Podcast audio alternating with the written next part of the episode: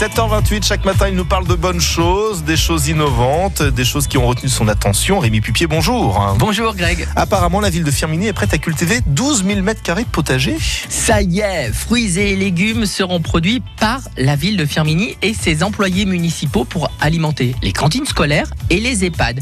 L'objectif produire, entre autres, sur le moyen terme, 22 tonnes de patates. C'est énorme, mais qu'est-ce qui motive la ville? Pacte de transition écologique ou envie d'occuper les 12 000 mètres carrés vacants? En tout cas, un maraîcher va être recruté ce mois pour s'occuper de ce terrain à Marcoux. Et il a du job, parce que avec 1000 repas servis chaque jour aux écoliers et aux résidents d'EHPAD, il va y avoir de quoi faire. Bien sûr, il a fallu un financement. 200 000 euros ont dû être investis dans ce projet. Ben oui, il faut un tracteur, il faut une etc.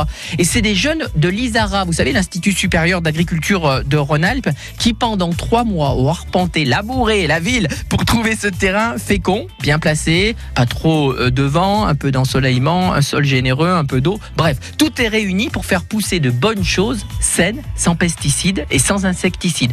Bref, directement des serres à l'assiette. Et aussi, l'objectif sera de faire visiter ces serres aux enfants des écoles en espérant qu'ils en prennent de la graine. Allez, régalez-vous Et à demain, Rémi, pour un autre